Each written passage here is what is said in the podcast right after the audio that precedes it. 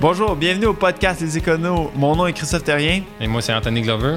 Le podcast Les Éconos, c'est un podcast qui parle d'affaires, d'entrepreneuriat, de finances, de tout ce qui entoure l'argent euh, au Québec, euh, dans le monde. On, on, veut parler de plein de sujets. Donc, euh, si jamais vous avez des questions, des sujets qui vous intéressent, n'hésitez pas de vous abonner à notre page, de laisser vos commentaires entrez en contact avec nous, laissez-nous savoir ce qui vous intéresse. Euh, on va essayer de toucher à tous les sujets qu'on peut. Aujourd'hui, on parle d'assurance avec Philippe Caron. Philippe est un planificateur financier, c'est un avocat, c'est aussi le président du groupe DCB. Depuis 20 ans, il a développé une expertise de pointe en planification financière et en assurance de personnes auprès des entrepreneurs, de professionnels et dirigeants d'entreprises de sociétés publiques et privées. Fait que, sans plus tarder, on part ça.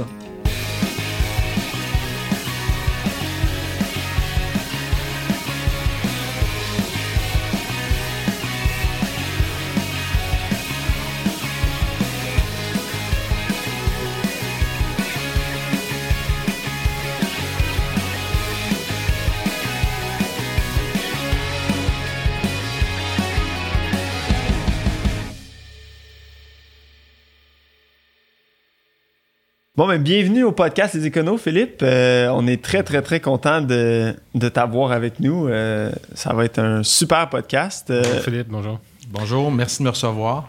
Donc, mhm. Philippe, on, a fait ton introduction un petit peu en début de podcast, mais on, veut en savoir plus sur ton parcours. Donc, peut-être parle-nous un peu de tes, tes études, dans quoi tu as étudié, comment est-ce que tu es arrivé, où est-ce que tu es aujourd'hui? Oui, ben c'est intéressant. En fait, euh, dans le fond, euh, pour résumer ce que je voulais faire dans la vie, je voulais être avocat. Et euh, dans le fond, j'ai tout fait pour m'y rendre. Fait que dans le fond, j'ai été recruté dans un cabinet d'avocats après mes études en droit. Et, et, ça dès la deuxième année. Fait que j'ai pu travailler comme étudiant, puis ensuite comme stagiaire. Puis ce que je me suis aperçu lors de ma première année, je faisais du litige commercial, que c'était c'était euh, c'était pas pour moi dans le sens que les, procédures, la partie adverse, les juges, euh, tout ça, la paperasse, euh, je me retrouvais pas là-dedans, j'étais pas à mon meilleur. Alors c'est là que je me suis dit, euh, écoute, peut-être que je pourrais faire autre chose, étudier dans d'autres choses, puis voir. c'est là que j'ai, je me suis, euh, tout simplement, j'ai fait un diplôme d'études supérieures en gestion à McGill. OK. Puis de là, euh, tout s'est ouvert, là, genre, OK, c'est ça, que, c'est ça que je veux faire dans la vie, finalement. Et euh, dans le fond, tout ça m'a amené à faire mon, mon cours de planificateur financier, Université Laval, puis finalement, je me suis, j'ai dit, OK, moi, je bâtis ma, ma, clientèle de services financiers.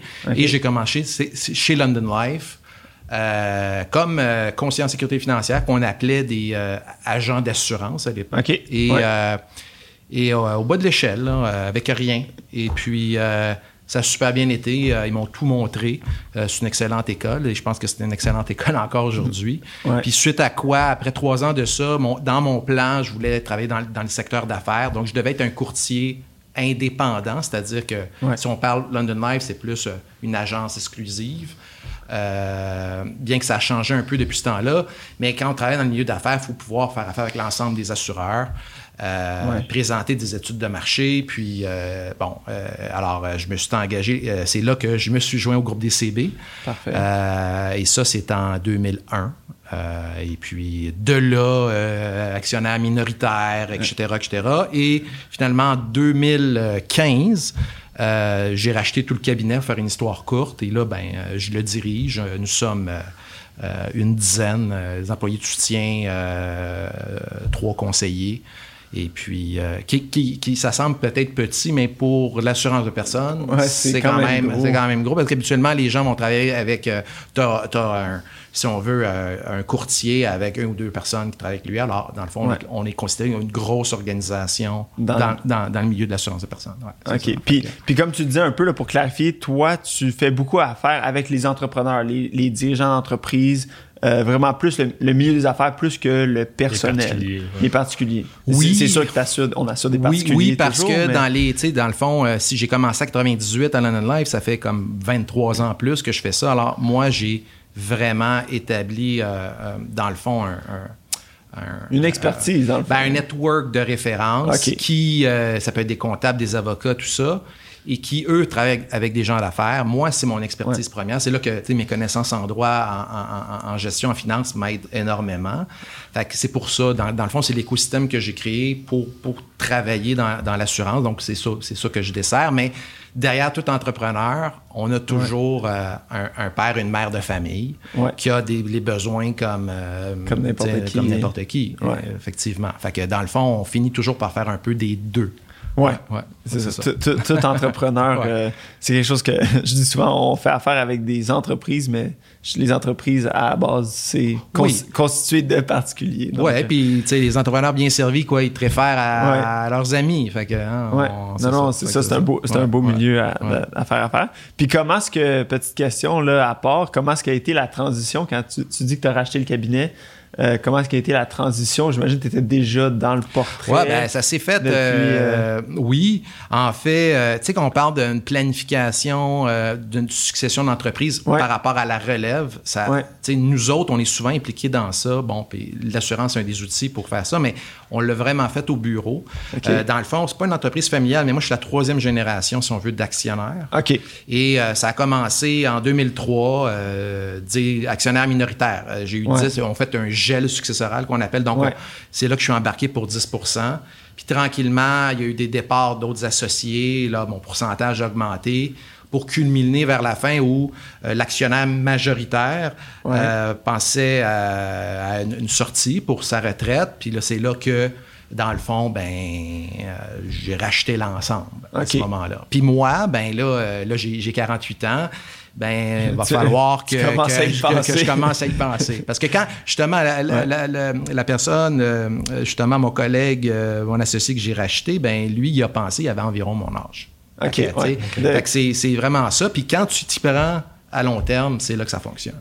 Oui, c'est ça. C'est un plan d'avance. C'est un plan d'avance, c'est un plan solide. Parce que tu sais, c'est pas vrai que tu vas euh, rester 10 à 15 ans pour, euh, tu sais, euh, si t'es pas motivé. Fait que c'est comme la preuve que t'es là, c'est un peu ça. C'est pour ça que, que, je conseille à tout le monde de dire, tu tu peux pas tout le temps changer d'endroit dans la vie, que ce soit d'emploi ou de projet. Il faut que tu ailles à fond, puis tu te spécialises là-dedans.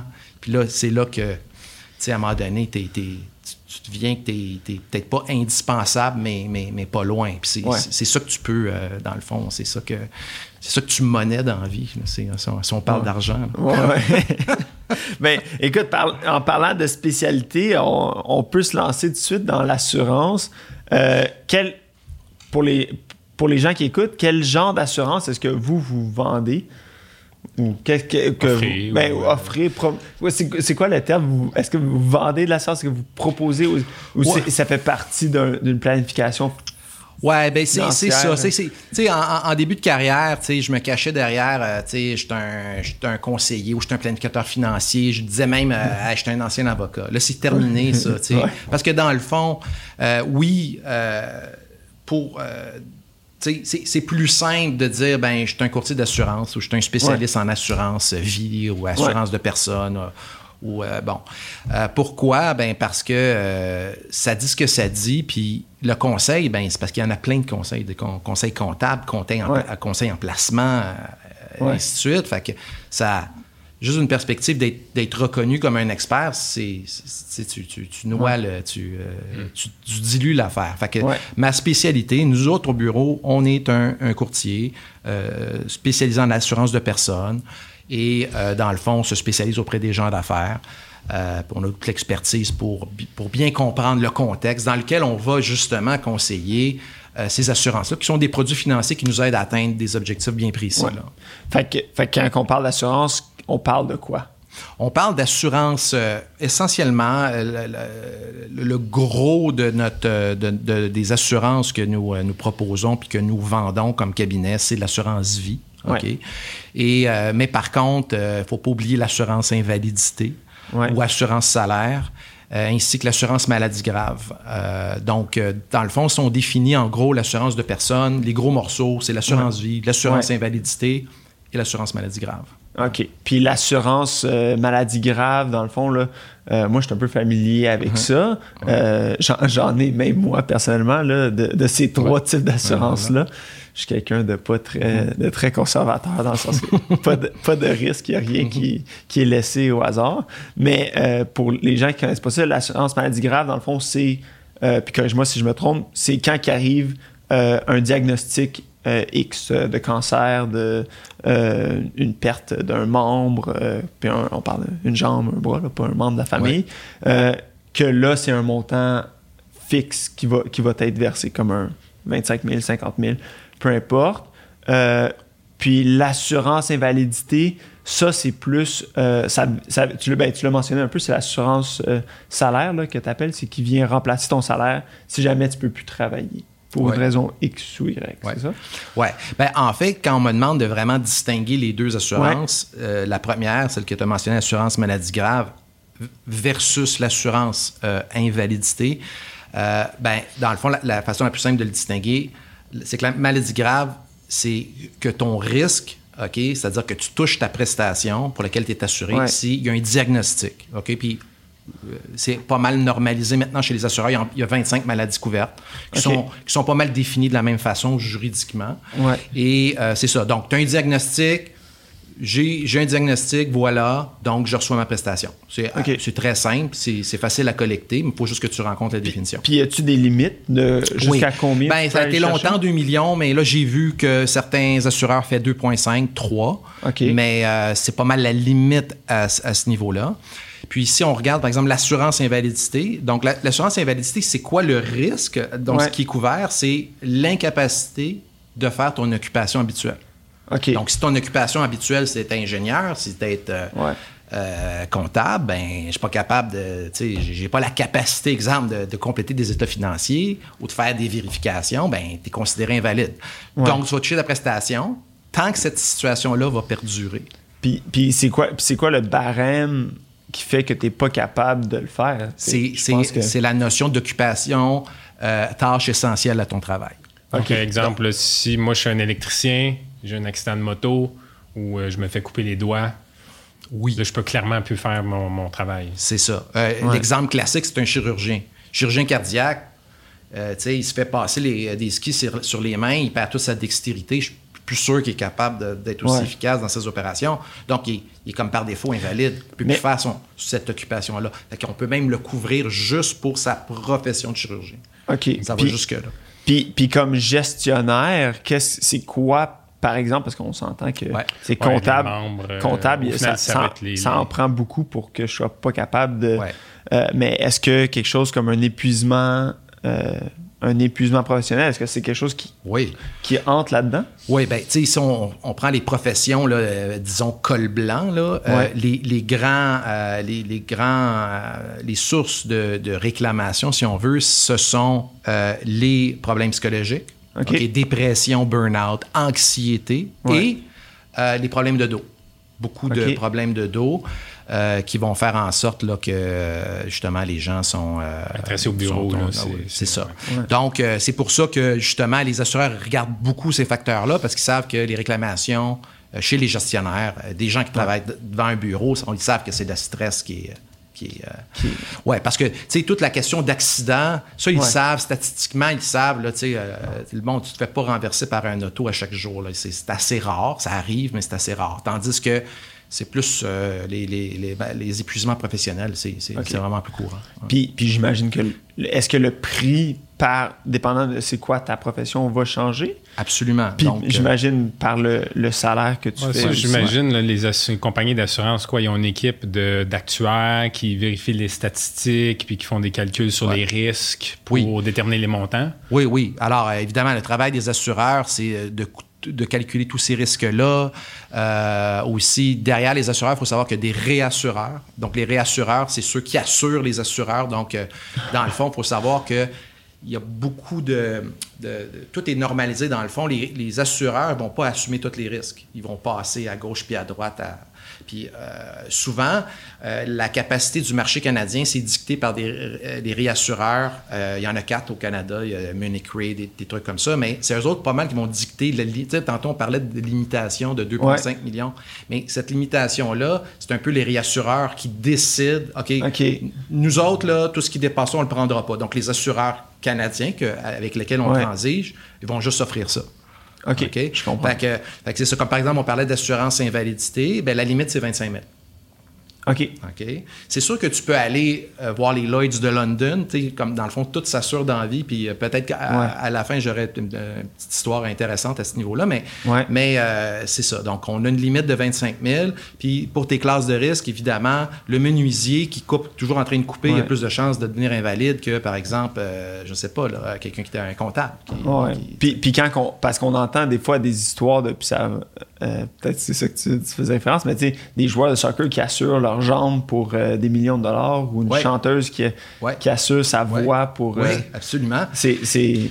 On, on, dépasse largement le, 2 millions. oui, mais ça, euh, vois-tu, les assureurs canadiens ne feront pas ça. Là, on, est dans le risque, si on veut, de risque, le risque spécial. Puis je définis par spécial des, des trucs qui ne qui peuvent pas être normalisés par l'industrie.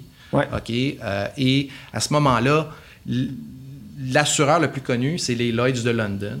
Puis, euh, je pourrais peut-être plus tard, parce que je sais pas, c'est très intéressant de savoir comment ça fonctionne. J'ai été mêlé à, Ben non, ben vas-y, lance-toi. Ben, regardez, euh, parce que là, on, est loin de l'assurance vie, de l'assurance invalidité. OK, mais, mais OK, comme par exemple, on a un, entrepreneur euh, québécois très connu qui, qui est allé dans l'espace. OK.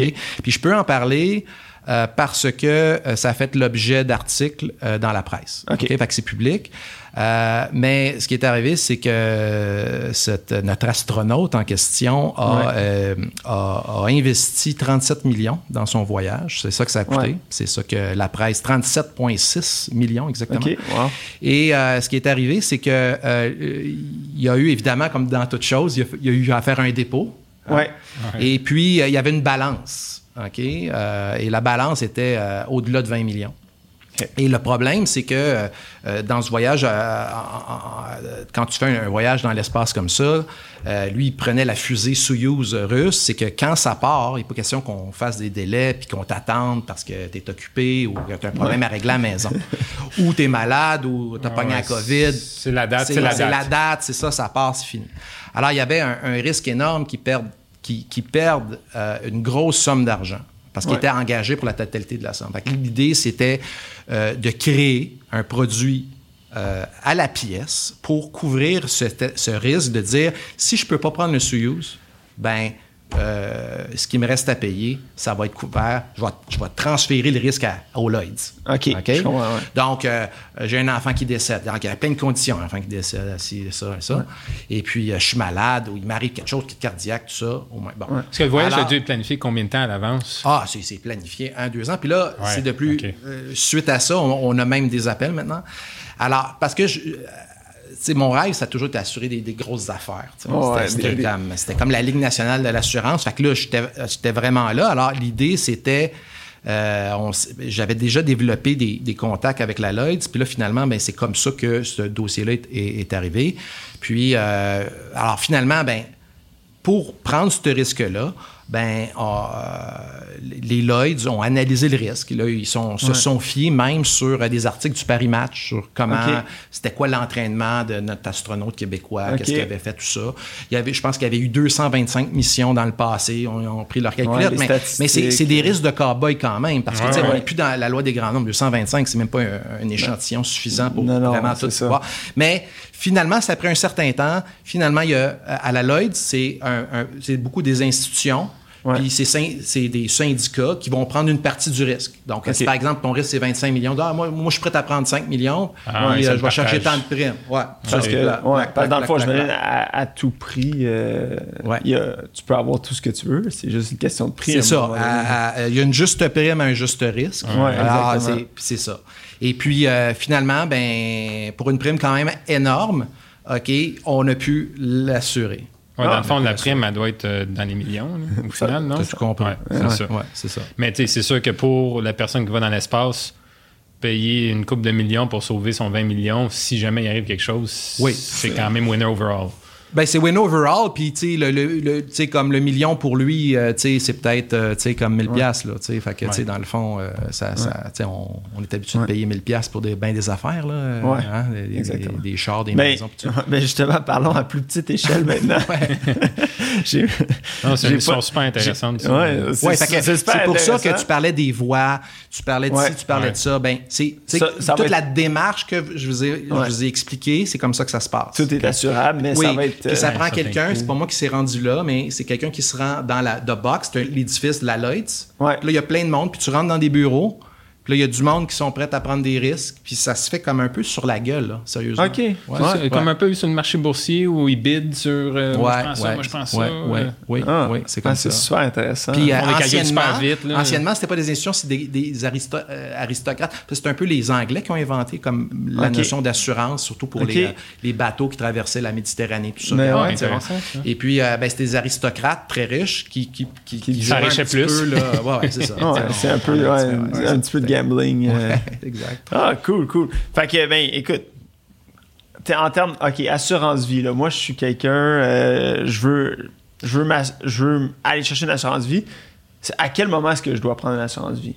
Je pense que, ben, l'assurance vie, je pense que les gens savent un peu c'est quoi, là. Je pense qu'on n'a pas besoin d'expliquer, Mais mais, moi, je pense que la plupart des gens, corrige-moi si je me trompe, mais la plupart des gens, à travers leur emploi ou leur travail, vont avoir d'assurance vie ou.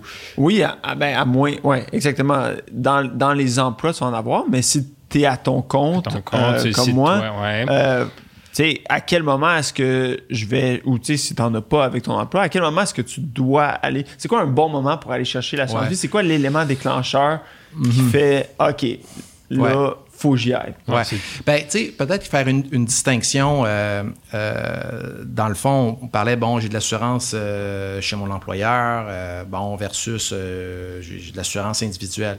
L'idée, c'est que la grande distinction à faire, c'est que d'un côté, l'assurance de l'employeur, c'est un peu comme une, une chemise. Tu rentres chez l'employeur, l'employeur te donne une chemise, mais Ouais. si tu quittes l'entreprise, réorientation de carrière, tata, bon, tu remets ta chemise. Ouais. Donc, dans le fond, la protection a été un peu prêtée.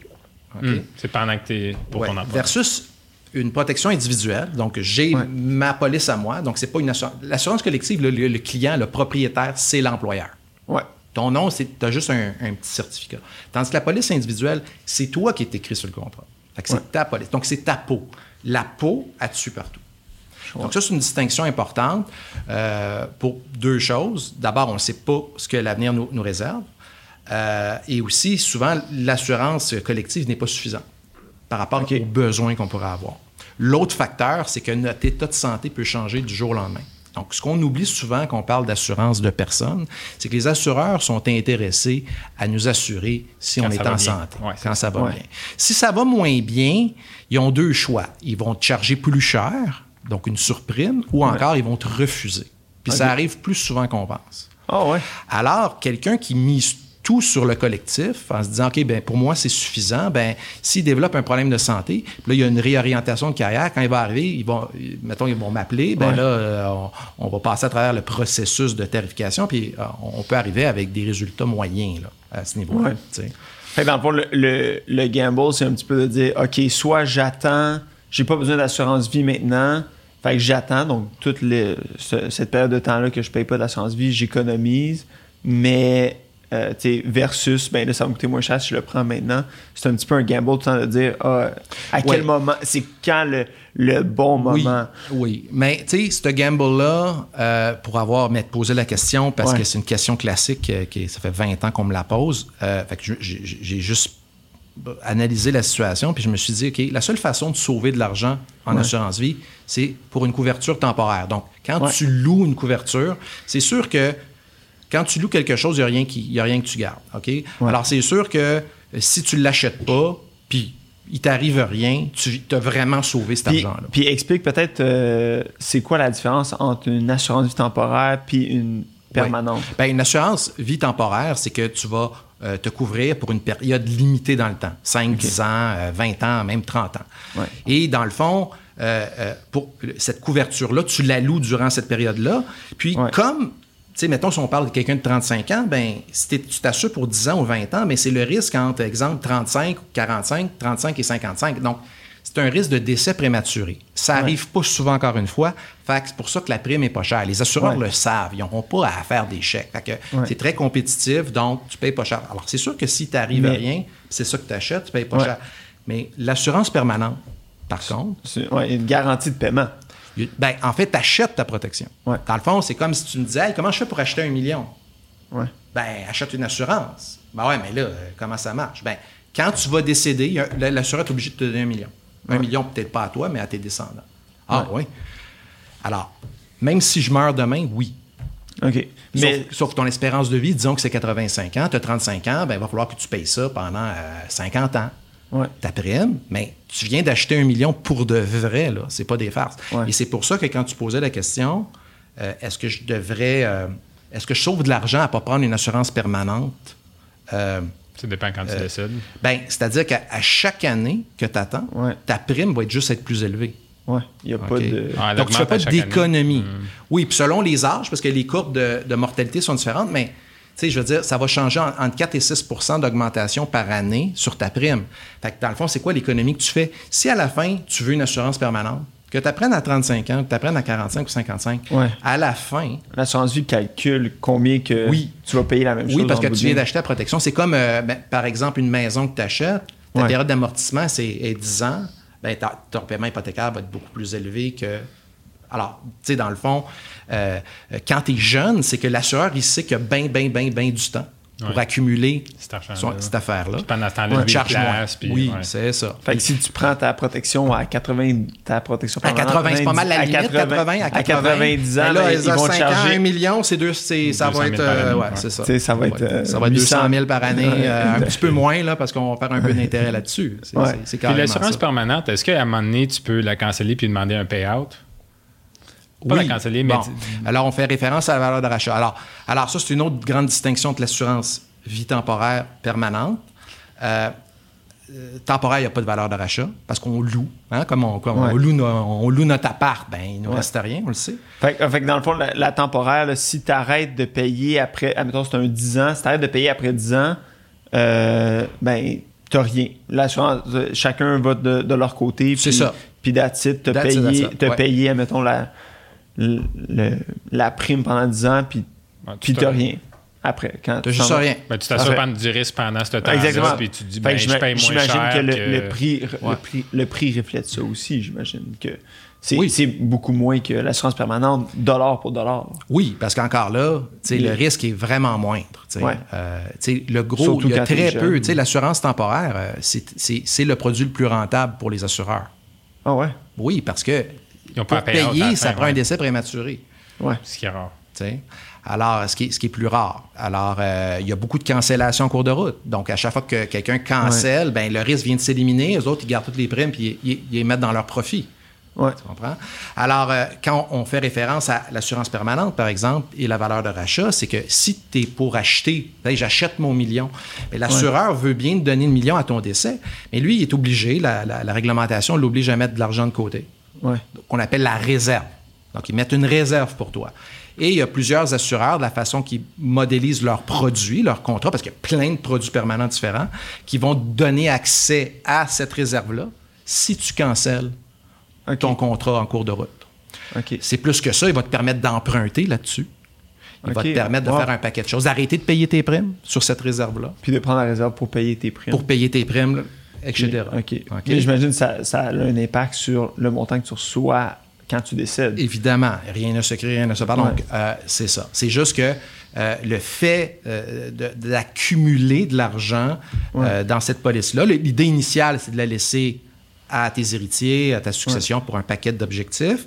Mais en cours de route, ça peut t'aider financièrement, toi, individuellement, si tu as des besoins d'argent. Ouais, une Ou, bad euh, c'est le, le seul- le seul argent qui te reste dans l'envie, mais au moins, tu as refait cette espèce d'épargne forcée-là. Et la complexité des produits permanents, c'est que il y a certains produits où c'est l'assureur qui gère tout, tout ça pour toi. avec toute l'expertise qu'ils peuvent avoir. Et d'autres, cette réserve-là, c'est toi qui la gères. Donc, tu Fait peux, tu peux la placer. tu peux la placer, tu peux te planter, tu peux avoir un succès, mais tu peux te planter. Ça, c'est arrivé beaucoup, la, la- la- la bulle technologique, ce type Ouais. de produit qui te permettait d'investir toi-même la réserve. Ouais. Euh, ben évidemment, ça, ça, ça fait des dommages parce que la réserve, tu l'as tu l'as brûlée. Ouais. Puis la crise financière 2008, c'est arrivé aussi. OK. Alors, alors c'est pour ça que suite à la crise financière, la, la préférence des clients maintenant, c'est de laisser plus ça dans les mains. Des Des. Ouais. OK. Ah. Ah, c'est- Tu, tu laisses gérer le risque par les gens qui sont habitués à gérer le risque. Oui, puis tu sais, je pense que la- la- l'expertise historique en placement vient des assureurs. Tu sais, on, on est habitué aux banques. C'est les banques avaient beaucoup de moyens de, de- de mettre en en valeur, surtout dans les années 80, c'était les REER, tout ça, mais, mais ça fait comme peut-être 200 ans que les assureurs euh, euh, sont, sont dans cette business-là au Canada. Fait que Ouais. dès que tu as des primes, la question suivante, c'est comment je l'investis? Ouais. Alors, euh, ils ont- ça fait très, très, très longtemps que- qu'ils se posent des questions comment bien investir l'argent. Donc, il y a- les assureurs ont une expertise euh, financière en placement gigantesque. OK. Puis, mais si, on- si je reviens un peu à la base de dire, OK, mais là, à quel moment est-ce que je prends mon assurance? Euh, tu sais, je suis- un jeune, j'ai pas d'enfant, j'ai pas de. tu sais, j'ai pas de. J'ai peut-être une blonde, mais je suis pas marié, j'ai pas de. De Moi, je pense que la à- plupart à des quoi- gens, ça va être quand ils vont avoir une maison ou une hypothèque ou des, des Ouais, dettes ou, ou- parce que si tu meurs, écoute, le 1 Ouais. million, ça va à qui Ben, tes parents? Ça... Bon, euh, on, on peut être d'accord ou en accord ou en désaccord, mais euh, euh, euh, quand j'ai commencé à London Life, ok, Ouais. j'avais 25 ans. ok, Ouais. Puis euh, les gens que je connaissais, c'était des gens de mon âge, beaucoup. Et euh, dans le fond, euh, ce qu'on ce qu'on ce qu'on- ce qu'on réalise, ce qu'on me fait réaliser, puis j'étais en accord avec ça, c'est c'était la question de dire, ok, ben, regarde, c'est bien le fun ce que tu peux faire avec une assurance vie Ouais. ou une assurance invalidité. La propre, puis, euh, mais la, probléma- la problématique, c'est que si tu n'es pas assurable, ben, tu es privé de ce, ce- ce- cet Ouais. outil-là. Alors, l'idée, c'était de dire, OK, ben, c'est bien beau, euh, peut-être que tu as 25 ans, mais peut-être qu'à 30 ans, tu vas commencer à avoir des enfants, 35 ans, après ça, tu vas, tu vas peut-être contracter une grosse hypothèque pour acheter une maison. Fait que là, tu vois-tu tes besoins dans 5 à 10 ans? Ouais. Là, à ce moment-là, est-ce que tu vas être assurable? Puis c'est quoi les conséquences de si tu n'es pas assurable? Et c'est là qu'on arrivait euh, avec des garanties d'assurabilité, parce que ça aussi, ça existe. Alors, la garantie d'assura- d'assurabilité, ce qu'on disait, disait, ben, regarde, tu as 25 ans, pire aller, tu prends par exemple une assurance permanente. 50 000. OK? Ouais. Au pire, là, ça, ça aide tes parents à t'enterrer. Puis, euh, de toute façon, tu vois que tu peux accumuler une valeur, donc c'est une épargne forcée. Donc, Ouais. tu, tu mets un petit pilier dans, dans ta planification financière solide. Et on va greffer de la garantie d'assurabilité à ça. Donc, c'est la possibilité, sans preuve de santé, de souscrire jusqu'à 600 000 C'était ça qu'il y avait à l'époque. Donc, euh, on pouvait, avec un petit budget, établir une base. Ouais. OK? Ça paye des dettes, derniers frais, mais ça nous donne un- un- un- une marge de crédit d'assurance vie euh, qu'on peut exercer, même malade ou même avec des problèmes de santé, pour venir combler justement, le- euh, justement les besoins beaucoup plus importants de couvrir sa famille Ouais. pour euh, un décès prématuré. tu sais. Je veux dire, la valeur économique de quelqu'un qui gagne, par exemple, 100 000, une règle de pouce, c'est x 10. OK. C'est un million. Ouais. tu sais. Ouais. Alors, des millions en, en- en situation de, de planification familiale, c'est courant. là. C'est courant parce que prends ta calculette puis essaye de remplacer la valeur économique de quelqu'un qui gagne 100 000 pendant 20 ans, mettons, Ouais. jusqu'à temps que les enfants aient, aient l'âge de... euh, c'est Ouais. ça. Ben là, tu arrives rapidement à ça. fait que, ouais, ça, fait que ça, nous, ça nous donne un peu une petite idée quand que tu dis, écoute, euh, sais, souvent les gens vont avoir un an de salaire avec leur job. C'est plutôt 10 fois. La règle de C'est- pouce, fait le que il- historique, il, il te manque 9 ans là-dedans. là. Ouais, ouais. Ouais, moi, c'est mon cas. En fait, mon emploi, ils garantissent un an de salaire. C'est, c'est, euh, je pense que ça me coûte 2 ou 3 dollars par paye. là. Puis, euh, Oui. Puis c'est là, ben, il y a- il y, a des gros plans d'employeurs qui vont permettre de, de la- de l'assurance facultative, donc tu peux augmenter ça. Euh, mais si, par exemple, tu es limité à une à deux fois, ben, c'est là que même si c'est une assurance hypothécaire, qui est, euh, pas hypothécaire, mais, mais collective qui est valable, mais c'est pas Ouais. suffisant. Fait que là, c'est là Ouais. que tu vas vouloir combiner les deux. Alors, moi, dans mon travail, quand quelqu'un m'arrive, c'est sûr qu'une des questions que je pose, c'est quand tu es couvert par quoi? Et je vais prendre en compte, par exemple, ton une à deux fois le salaire dans mes calculs. Fait que tu as besoin de t'assurer pour huit fois, mettons. Si Exemple. Oui, oui, oui. Ça serait euh, sais, dans- pas plus Puis- sorcier que ça. Puis là, tu parlais un peu que quand tu as commencé, là, euh, pour pas. Euh, ça, fait, ça fait un petit bout quand même, là. Tu disais que l'assurance permanente, c'était ce qui était populaire, ce que les gens recommandaient. Est-ce que maintenant, les gens recommandent plus l'assurance permanente ou plus euh, temporaire? Tu sais, je comprends que ça va dépendre de chaque personne, mais tu sais, quelqu'un euh, tu sais, en début de carrière, dans début de trentaine, là, qui, qui commence sa petite famille. euh, Ben, ben, en fait, tu sais, je te dirais, euh, tu sais, il n'y a pas que. Si je disais qu'il y a quelque chose qui est devenu plus populaire, c'est euh, la façon de gérer la fameuse réserve de l'assurance vie. tu sais. OK. De, de juste Ouais. prendre ça clé en main, puis de se fier à l'assureur qui, OK. qui est, je dois l'avouer, beaucoup plus compétent que, Ouais, ouais. que nous tous. C'est ouais. Ça, c'est- juste un, un bon, un, bon, euh, un bon réflexe euh, de la part des gens. Mais, euh, mais c'est juste qu'un étudiant, louer une protection, c'est pas intéressant. Donc, une temporaire. Donc, sais, dans le fond, tant qu'à faire quelque chose, puis tu n'as pas tant de besoin à ce moment-là, ben Ouais. c'est plus ça. Donc, donc tu sais, il n'y a pas de. Tu sais, moi, ce que je dirais, c'est qu'il n'y a pas de meilleur produit. Les, les deux produits sont excellents. OK. Tu sais, Quelqu'un qui n'a pas de budget, euh, assurer quelqu'un de 35 ans pour un million en temporaire 10 ans, pour une période Ouais. de 10 ans, ça coûte environ 600 pièces par année. ouais. Fait que si c'est ça ton budget, puis que tu as deux, trois enfants, ben, t'es pas pour prendre, exemple, 100 000 pièces d'assurance permanente avec ton 600 pièces. Non. Le bon ça. produit, c'est l'assurance temporaire. Parce que s'il arrive quelque chose. Ouais, s'il arrive ça. quelque chose, tu sais, que ton, Ouais. ta- ton Ouais. Fait que budget, objectif, c'est ce qui est important. Puis euh, avec un budget X, on va toujours, dans le fond, favoriser l'objectif qui, tu sais, qui, qui- qui est primordial. Ouais. Qui n'est pas nécessairement d'accumuler accumuler un peu plus d'argent pour ta Ouais. retraite. tu sais. Non, c'est ça, c'est d'assurer au cas où qu'il arrive un accident. Si toi, tu es la personne dans la famille qui gagne, le- euh, qui provide pour la famille, ou si les enfants ont des projets, ou si. Peu importe, tu imagines, tu veux couvrir ça. Là. Puis, puis, ça. puis quand tu fais ton calcul de. Puis, euh, puis- puis qui est bien différent de- d'un entrepreneur qui a accumulé plein d'argent. Et c'est, Ouais. ça, c'est Ouais. un, tu sais, puis ça, Puis c'est ça, c'est un autre sujet. qu'on voulait parler aussi, là, de quelqu'un qui se lance en affaires, qui a une entreprise, une PME de 10 employés. Tu as, exemple, là, euh, Ouais. un programmeur là, qui, qui- qui serait bon. Comment est-ce que les gens font pour.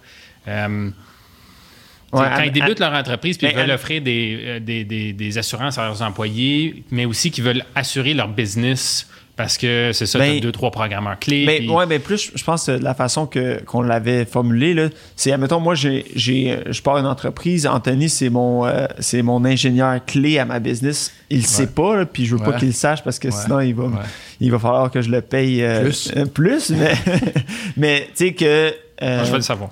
mais que sans lui, écoute, la business, euh, ça, la business tombe à l'eau. Si lui meurt demain matin, euh, c'est lui qui a inventé mon produit, c'est lui qui connaît le produit. Moi, je suis juste euh, le comptable en arrière qui, euh, qui tient, tient les ficelles. Est-ce que je peux assurer la vie d'Anthony pour mon entreprise?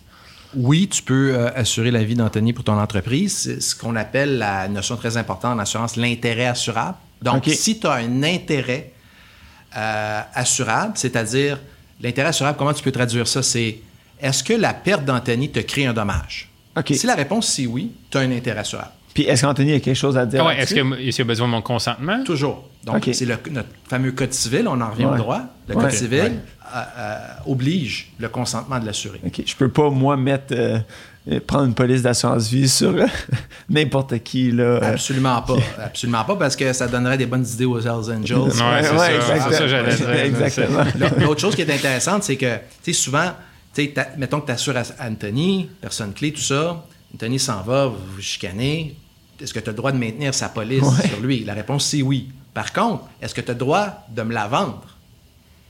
Ah, ben ouais. Parce qu'on peut vendre des contrats d'assurance, on peut Ouais, se ouais. les transférer. La réponse, c'est non.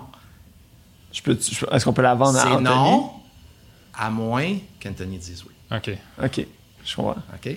Donc, à chaque fois qu'il y a un transfert, l'assuré doit signer. Tout le temps. tout le temps. OK. OK? Donc, l'assuré, le, le code, le code civil le, législateur a voulu protéger la, la, la, dignité de l'assuré, là, comme c'est pas vrai là, que, que les ma gens vie, vont, vie vont bider sur ma vie. là, ouais.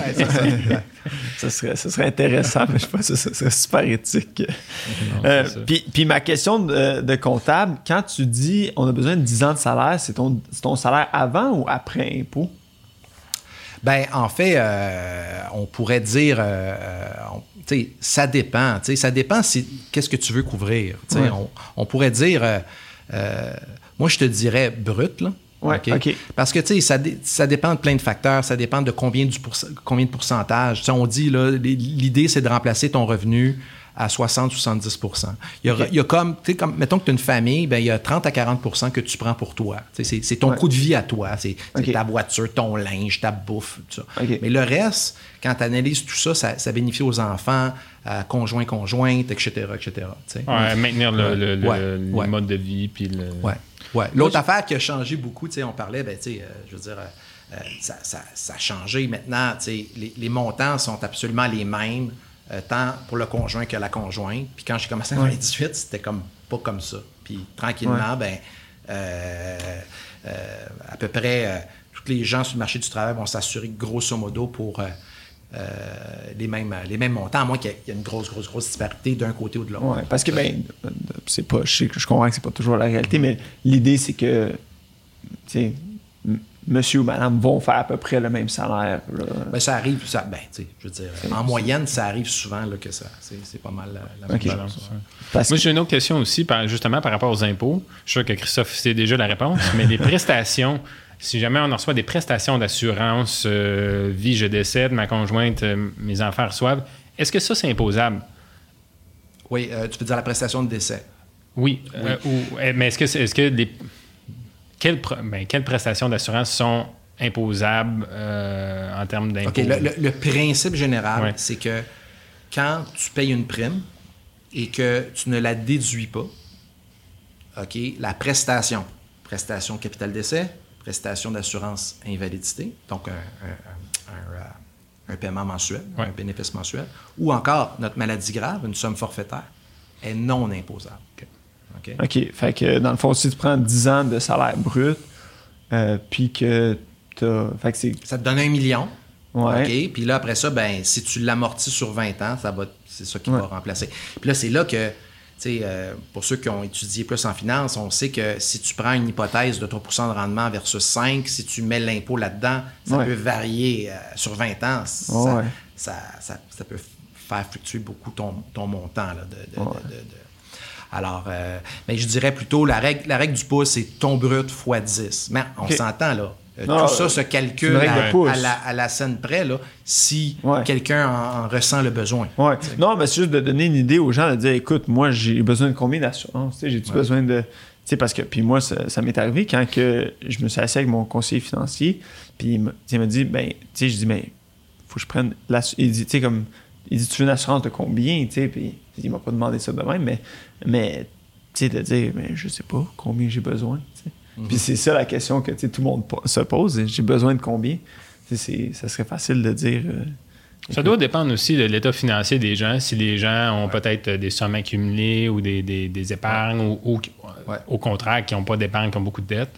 Oui, ouais, non, non, c'est ça. Puis un, un bon parallèle, c'est de se dire, euh, euh, tu sais, euh, là, les gens sont moins émotifs par rapport à l'assurance vie, euh, euh, mais il y a eu un temps, tu sais, comme le- le- les, gens, je te dirais en général, même il y a 20 ans, moins à l'aise de parler de ça. Là, les gens font plus la part des choses. Ben, oui, tu sais, l'assurance vie, ça n'a pas besoin d'être euh, tout le temps émotif. Là. Oui, Ouais. euh, on, on prend de l'assurance vie parce qu'on on- on aime nos proches. Euh, on, on- on leur- on veut que ça se passe bien pour eux si jamais on n'est pas là. Puis- mais mais tu sais, on, on- le regarde plus d'une façon financière. Puis l'idée, c'est si on veut vraiment faire la dichotomie entre entre- entre- entre vraiment l'émotion puis le côté financier de la chose, c'est, c'est que si on avait une machine qui produisait 100 000 à la maison, est-ce qu'on prendrait un contrat d'entretien? Ouais, Hmm. Tu sais? définitivement. Moi, c'est sûr que je le prendrais. Ah je veux ouais. que ma machine, elle me produise 100 000 par année. Je veux qu'elle soit tout le temps bien huilée. Puis, bon. Ben, dans un couple, si on prend un couple, ben, la, la part de chacun est, est super importante. Donc, on est la fameuse machine à entretenir. Donc, Ouais. c'est ça qu'on fait. Donc, une prime d'assurance, ça, ça- ça protège notre valeur économique. Puis ça, c'est sûr qu'on le fait par amour, là. Mais, mais c'est ça. Moi, c'est moi c'est comme ça que, que je le présente, puis c'est comme ça que Ouais. je le comprends, là. Ben, ouais, parce que, tu sais, veux, pas, à la limite, c'est- c'est toujours pour les autres, l'assurance vie. Euh, Très, très rarement, tu vas en profiter. Euh, Ben, tu à moins que, comme tu dis, là, tu comme on disait, tu, tu récupères ta valeur de rachat. Tu Ouais, as fait une économie forcée, puis là, Mais- ben, tu peux lui. tu- Ouais, c'est pas de l'argent perdu. Ouais. Mais c'est pas la raison pour laquelle, prends à mon sens, on devrait prendre l'assurance. non, ça. Si tu veux juste faire ça, place ton ça. argent. Pourquoi penses-tu, tu viens de mentionner que là, quelques années, là, les gens avaient peut-être une notion plus négative là, de l'assurance vie? Mais- Pour- pourquoi, selon toi, comme les Ouais. gens ont cette notion-là? C'est parce c'est relié au tabou? décès? C'est moins tabou parce que les gens voient sont plus. Par- parce que je pense que la. euh, je, pense vraiment que le. D'ailleurs, euh, euh, la Chambre de sécurité financière a, fait beaucoup pour rendre l'industrie plus professionnelle. Formation continue. Il y a beaucoup d'universitaires maintenant qui, euh, qui ont décidé de, le choix d'être ouais. un conseiller en sécurité financière, donc euh, agents d'assurance anciennement, courtiers d'assurance, qui sont, sont tous des, des synonymes. Et, et je pense que le, le fait d'augmenter la, la crédibilité des gens dans l'industrie en général a, a- a- a- a fait en sorte que les gens euh, voient les conseils puis, euh, de façon plus favorable, puis de façon peut-être mieux expliquée. Puis justement, peut-être moins... comme de façon plus rationnelle, peut-être moins émotive. Donc, euh, euh, ce que je dirais, c'est que les gens prennent beaucoup plus d'assurance qu'ils en prenaient. Puis je pense que c'est Parce qu'ils comprennent, mieux. Ouais. Ouais. Euh, quand tu comprends que tu sais, il n'y a personne qui se fait baiser, puis euh, tu sais, il n'y a personne qui est un. Tu comprends-tu? euh, Non, c'est euh, tout des calculs. A, a une réputation à, Ouais. comme à conserver, qui a, tu sais, comme à ce moment-là, ben, le conseil qu'on peut donner est de la même valeur qu'un celui d'un médecin, un comptable, ben, un fiscaliste. D'ailleurs, euh, dans mon domaine, je me fais appeler par des comptables et des fiscalistes pour me demander comment ça marche. Donc, à, quelque part, euh, je, je- je pense que c'est euh, l'industrie s'est professionnalisée, si on peut dire. Puis, je pense que c'est pour le mieux, là. Ouais. Pour le mieux, parce que, Ah ouais, je veux dire, euh, la- la- l'assurance, on oublie, mais c'est un, un méchant pilier financier dans l'économie canadienne et l'économie de l'Occident, euh, sont à peu près partout. C'est ce qui, Ouais. c'est eux qui permettent un, un paquet, tu sais, de, de- de- de- euh, dans le fond, tout fonctionne avec des risques. Puis Ouais. euh, si tu n'as pas personne à qui tu peux transférer un risque, ben, tu vas juste le- pas le faire. Alors, les assureurs sont, sont vraiment euh, tant en assurance de dommages qu'en assurance de personnes. là. Ouais. Puis, puis tu parlais un peu de, de- de réputation, que je pense que la réputation des, des courtiers d'assurance s'est améliorée. Mais moi, j'avais une question un petit peu liée à ça, dans le sens, quand on choisit notre compagnie d'assurance, parce que tu sais, tu disais qu'il y a quatre assureurs d'assureurs, je sais pas c'est quoi le terme. Ah, des Euh, réassureurs. Des réassureurs, réassureurs, exactement. Euh, Est-ce que y a-t-il des avantages d'aller avec une assurance ou une autre? Y en a-tu qui sont plus, sont plus chiens, sont, ils vont, vont aller essayer de, ils vont moins payer à la fin, vont, vont plus aller creuser ou il y en a-tu qui font faillite en, en, il y a- il y a- il y OK, bon. Parce que ta question est super intéressante parce qu'elle elle touche plein de points. Euh, tu sais, je te dirais, bon, d'abord, tu dis, OK, est-ce que le nom de la compagnie d'assurance est important? Après ça, Ouais. tu, tu- tu fais référence au produit, OK? Ouais. Euh, puis ensuite de ça, ben, euh, peut-être juste aborder ces deux points-là. D'abord, les compagnies d'assurance, c'est réglementé. Ouais. Je peux dire que euh, la solidité financière de à peu près tous les assureurs qu'on voit au Canada, c'est très solide. Ouais. C'est sûr qu'il y en a des plus solides que d'autres, mais On- je veux dire, tu n'as pas de licence de vendre d'assurance au Canada euh, sans avoir fait tes devoirs puis démontrer une solidité financière impressionnante qui est vérifiée de toute façon par euh, le superintendant des des institutions financières, des actuaires, etc.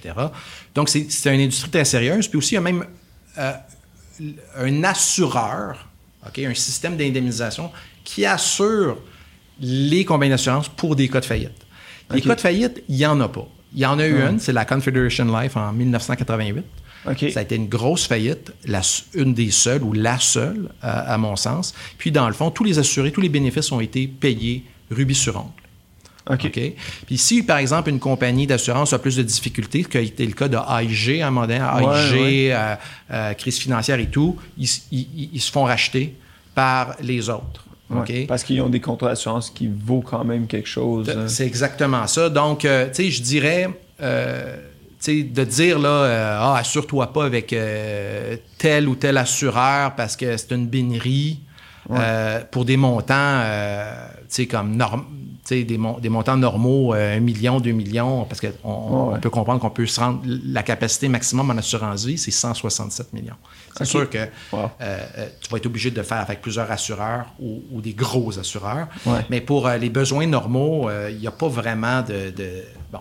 Là où ils vont se distinguer, les assureurs, c'est pas tant au niveau de leur solidité, bien qu'eux autres, ils mettent ça de l'avant. on est les plus gros, donc fais affaire avec nous. En pratique, les gens aiment ça. Ouais. Mais est-ce que c'est, je, paierais vraiment plus pour ça? Personnellement, non. Par contre, souvent, les gros assureurs ont des produits plus performants. OK. OK? Parce qu'ils ont, à- à- ils ont, ils ont, euh, leur, leur coût de l'argent, leur, euh, leur expertise, leur solidité, leur, un paquet de facteurs font en sorte qu'ils sont en mesure d'en donner plus ou d'offrir Ouais. des, des- des meilleures garanties pour un même montant. Est-ce que c'est parce qu'ils peuvent étendre le risque sur plus de personnes ou pas nécessairement? C'est pas nécessairement ça, c'est surtout tu sais, parce que tu sais, comme la base de l'assurance, c'est ton coût d'assurance. Ouais. OK? Fait que celui qui a le meilleur coût d'assurance, bien, on s'entend, les, tu détermines les coûts d'assurance sur la base de deux facteurs, hein, les- les- la courbe de mortalité, Ouais. qui est la même pour tout le monde. Puis après ça, ben, ta capacité financière de gérer tes primes. OK. Fait que tout le monde utilise les mêmes calculs pour les courbes de mortalité. Fait que ça, Ouais. Ils savent qu'il y a un coût là, mais après ça, comment tu performes au niveau de toutes les primes que tu récoltes de tes clients, là, tu peux en remettre plus à tes clients. Fait que c'est là, beaucoup- tu peux être plus performant. OK, c'est beaucoup plus une question de dire ah, comment est-ce qu'on est bon en, en finance que en assurance, parce qu'assurance, c'est les mêmes, comme tu dis, c'est les mêmes chiffres, tout le monde a les mêmes chiffres. Oui, ouais, c'est ça. Puis, tu sais, comme si tu veux assurer, euh, tu sais, comme par exemple, euh, si on veut assurer quelqu'un pour euh, 50 millions, par exemple, Ouais. OK? Euh, ben, c'est sûr que tu élimines un paquet d'assureurs. Il y a peut-être euh, 4-5 assureurs seulement qui peuvent faire ça. Ouais. OK? Alors, euh, pourquoi? Parce que les autres n'ont pas la capacité financière de prendre un risque tel. Pourquoi? Parce que si tu assures quelqu'un pour 50 millions, ben là, il faut que tu commences à mettre des réserves. Ouais. C'est très dispendieux. Alors, leur structure de, leur structure de capital leur permet pas. Fait que les autres, Ouais. ils disent, les autres, c'est maximum 10 millions. Maximum 20 millions. Parce que veut, veut pas, sais, oui, tu dis 50 millions, eux autres, ils vont rentrer dans leur argent en bout de ligne. Euh, mais tu sais, si la personne meurt demain matin, elle a juste payé euh, comme un mois de prime. Oui. là, fait faut qu'il soit les chances capable de sont- payer. Ça. Mhm. les oui, chances sont basses, mais C'est ça. Ça peut si ça arrive, j'imagine Ouais, qu'il y a des règles qu'ils Ouais. ils vont pas te laisser prendre un Oui, puis contrat il y a les réassureurs derrière aussi, toujours. Ils sont Ouais. toujours là, les autres. Mais, on les euh, voit pas, mais ils sont toujours là. Ouais. Ouais, exactement. Ah, ok, ok, cool. C'est... Fait que dans le fond, tu peux aller avec n'importe quelle assurance.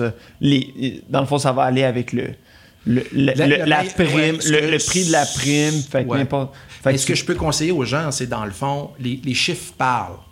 Si, par Ouais. exemple, tu fais une analyse financière des primes versus les garanties que tu peux, euh, dans le fond, calculer ou voir, ben, à un moment donné, il y a quelque chose qui, qui va sortir de ça. Là. Ça peut être un meilleur rendement pour une même prime. Avec des, des- en comparant des oranges avec des oranges. Donc, si tout est garanti dans ton contrat, ben, quand lui il m'en donne plus. Ça, ça devrait être. euh, tu- on, on devrait tous privilégier ça. Ensuite de ça, oui, le nom de la compagnie d'assurance. Mais si c'est pas la plus grosse au monde ou, ou la plus grosse au Canada, c'est vraiment pas important. Ouais, t'es mieux de magasiner merdé en premier. Oui. Après ça, ben, tu sais, tout dépendant de pour combien prime tu es égale, assuré. euh. C'est ça. Tu sais, tu vas. euh, J'imagine ils ont toutes leurs petites euh, différences là, de, de dire Ah, ben, nous autres, euh, on, on va, on va donner tant, puis ce- cette, cette petite. euh, Il y, a- il y a plein d'options là, Ouais. de- pour l'avoir fait. C'est comme, a- ça, qui- c'est comme c'est ça que tout, les euh, assureurs se distinguent en eux, Ouais. mais essentiellement, ils vendent toute la même chose. chose. Ouais.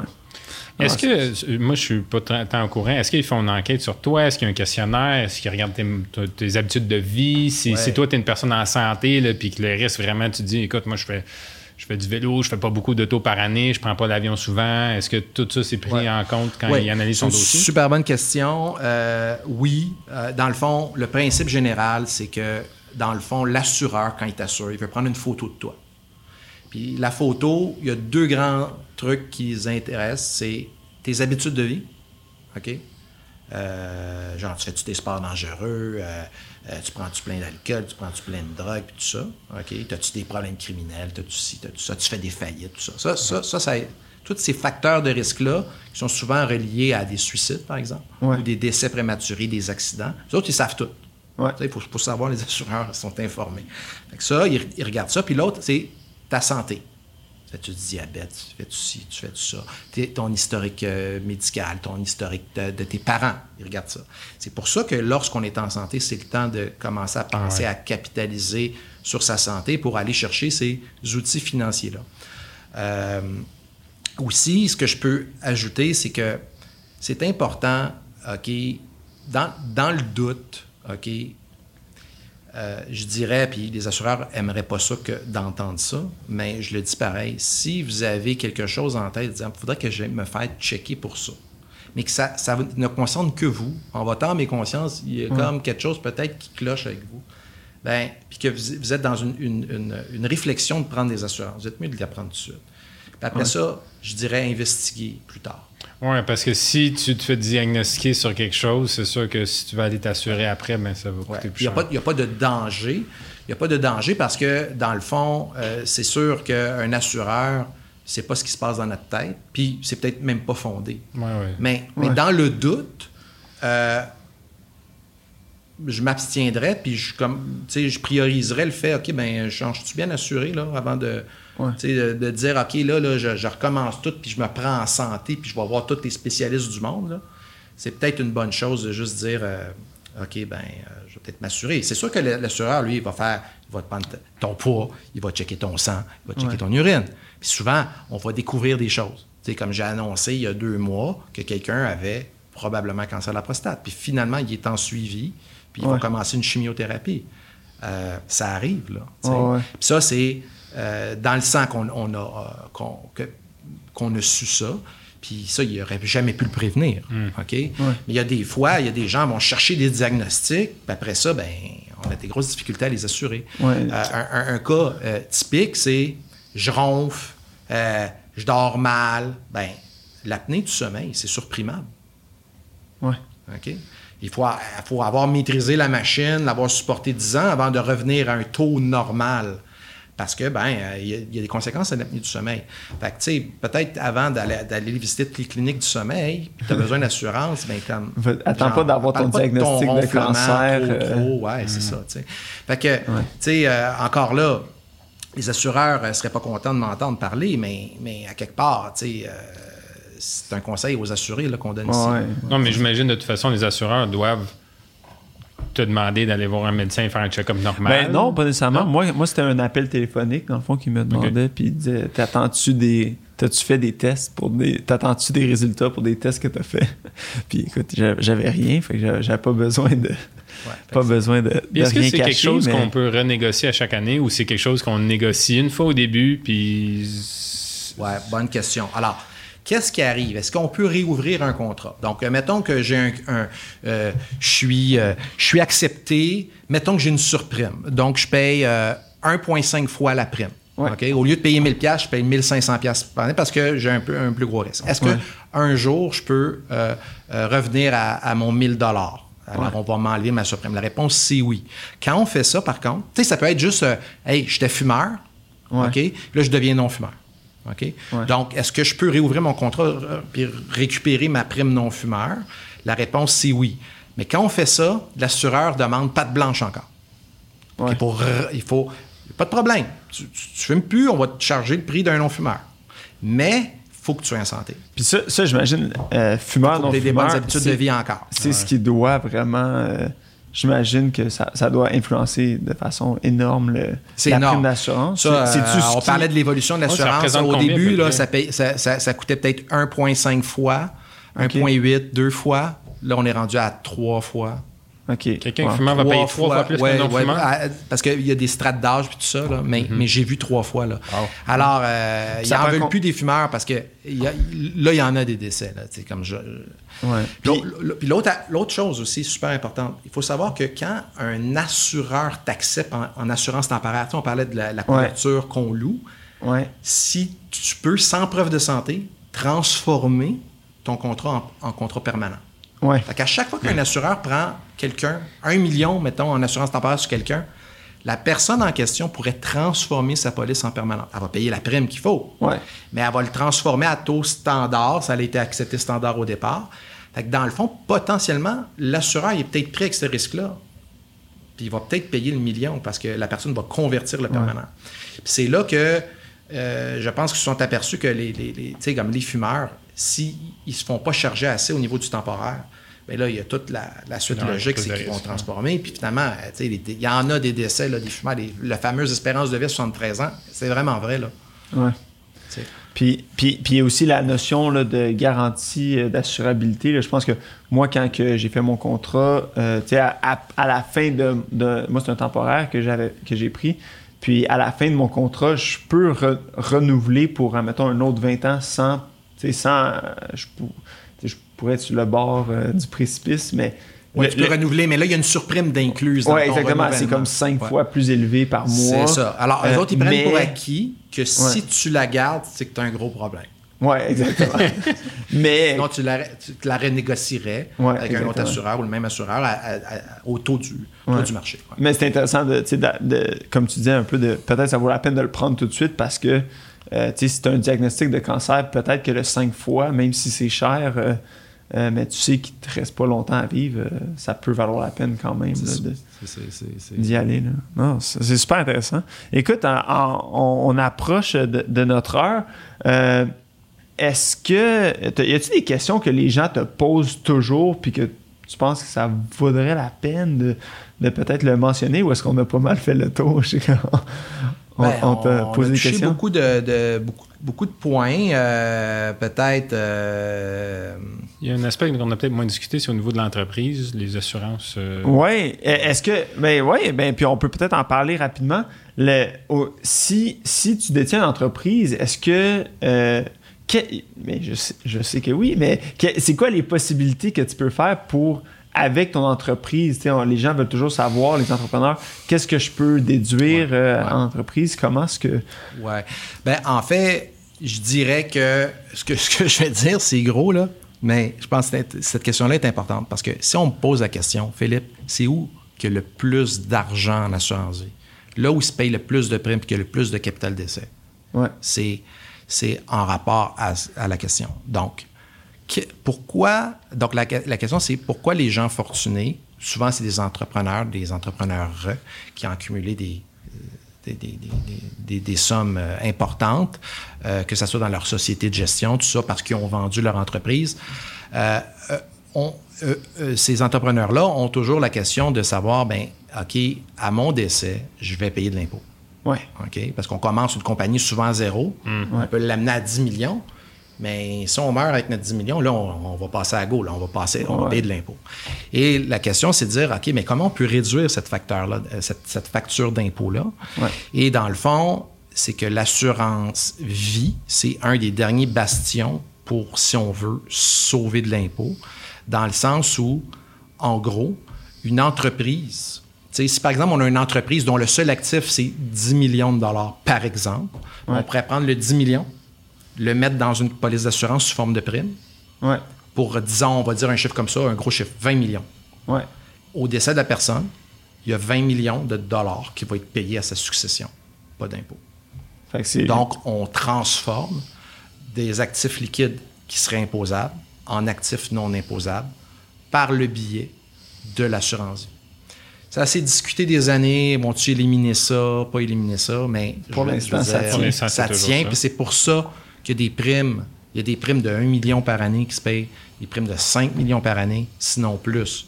Ouais. Tellement avec des, capi- Hmm. des, des capitales d'essai énormes. Jusqu'à Ouais. 167. C'est sûr tu disais. que c'est sûr que euh, les gouvernements avec la COVID, les espèces d'en- d'endettement, la, la dette publique n'aiment pas ça trop entendre ça. Euh, C'est sûr que c'est sûr que ça, ça dérangerait beaucoup le, le grand public de savoir à quel point c'est utilisé.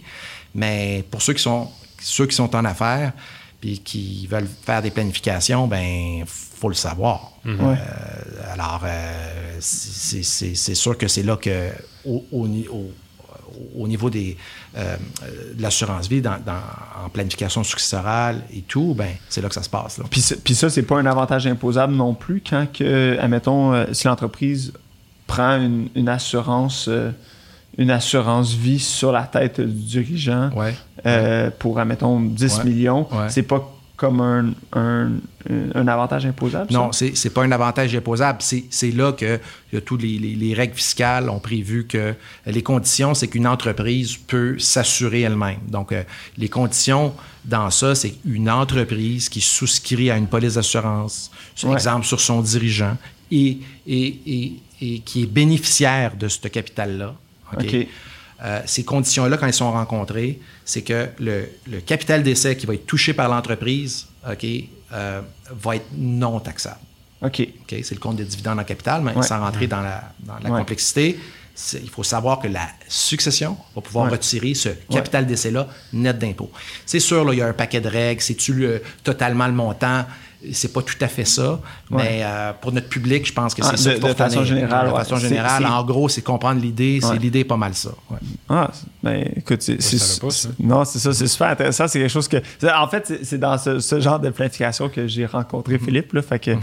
euh, mais c'est super bon. Ça m'était sorti de la tête de même en, discuter là, parce que moi, c'est, ça a été mon introduction à Philippe, c'est ce qui, m'a fait, écoute, ce gars-là, il sait de quoi il parle. Fait que, non, mais c'est, super, super intéressant. Puis, euh, si les gens ont des questions, puis ils veulent te rejoindre, puis ils veulent faire affaire avec toi, Philippe, c'est quoi les meilleures façons de te rejoindre? Ben, peut-être que la façon la plus simple de me rejoindre, c'est, puis si tu me le permets, je pourrais peut-être laisser mon, téléphone, donner mon courriel. Donc, euh, euh. Euh, ma ligne directe, les gens peuvent me, rejoindre au 514-878-4418, 878-4418, ou encore par courriel à pcaron, P-C-A-R-O-N, à commercial, groupe G-R-O-U-P-E, DCB comme Daniel Caron, B Bélanger.com. Donc, pcaron at groupe DCB on va, essayer, on va essayer de mettre l'adresse euh, dans la description euh, des, sur, notre, sur la vidéo YouTube, mais pour ceux qui, qui l'écoutent à l'audio, ça va vous donner exactement. Sinon, j'imagine que groupe DCB, on peut faire une recherche Google puis te trouver assez facilement. Facilement, oui. Parfait. mais écoute, nous avons un site euh, internet. Ça, a été super intéressant, Philippe. Ah, je te remercie beaucoup, d'être venu sur le podcast. Puis, on, on, vous souhaite tout le monde une belle soirée, une belle journée ou une belle fin de semaine, dépendant de quand est-ce que vous allez écouter euh, ce podcast-là. OK. Ben merci pour vos questions. Merci pour votre intérêt. Merci.